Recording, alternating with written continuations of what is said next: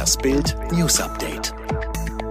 Das Paul-Ehrlich-Institut hat heute bekannt gegeben, dass die ersten Tests an Menschen für einen Impfstoff gegen das neue Coronavirus genehmigt wurden. Das Mainzer Unternehmen BioNTech darf damit seinen Wirkstoff an gesunden Freiwilligen testen.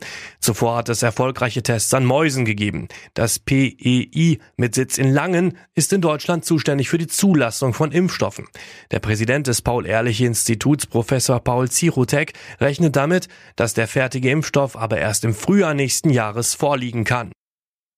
In der chinesischen Stadt Wuhan häufen sich die Fälle, in denen Covid-19-Patienten nach überstandener Erkrankung das Virus weiter in sich tragen. Sie gelten als mögliche Ansteckungsgefahr.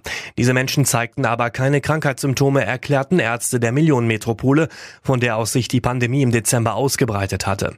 Alle waren zu einem bestimmten Zeitpunkt ihrer Therapie negativ getestet worden. Das Virus konnte also nicht mehr nachgewiesen werden. Allerdings wurden sie später positiv getestet.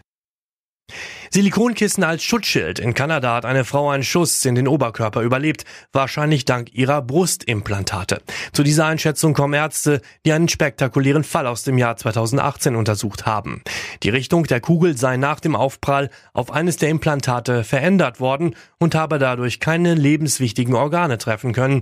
Das ist in einem wissenschaftlichen Artikel nachzulesen, der im Sage Medical Journal veröffentlicht wurde.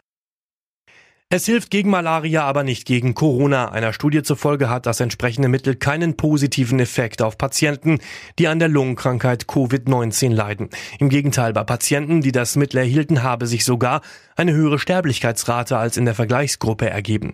Die Studie wurde am Dienstag veröffentlicht, aber noch nicht von unabhängigen Experten geprüft. Forscher hatten rückblickend die Daten von 368 männlichen Covid-Patienten ausgewertet die bis 11. April in Krankenhäusern für US-Veteranen behandelt worden waren. Riesenknaller Mittwoch Mittag in Köln-Mühlheim. In einem Reihenhaus kam es laut Feuerwehr zu einer Explosion. Nach ersten Erkenntnissen gibt es drei Verletzte, eine Person werde vermisst.